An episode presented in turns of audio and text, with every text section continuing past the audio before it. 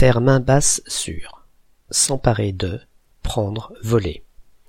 Lorsqu'un gamin, perché sur un escabeau, s'empare du pot de confiture à la fraise, amoureusement préparé par sa grand-mère, et volontairement caché sur une étagère en hauteur supposée inaccessible, le geste n'est pas tout à fait celui d'abaisser la main, au contraire.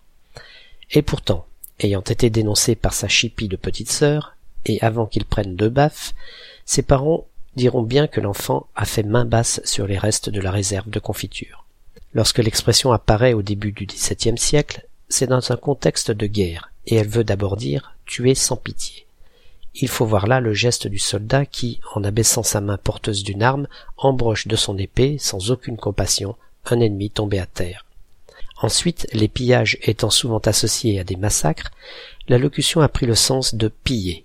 Or, piller, n'est-ce pas s'emparer avec brutalité de possession d'autrui, sens qu'on retrouve dans la signification d'aujourd'hui, mais atténué, car on l'associe maintenant rarement à des morts d'hommes.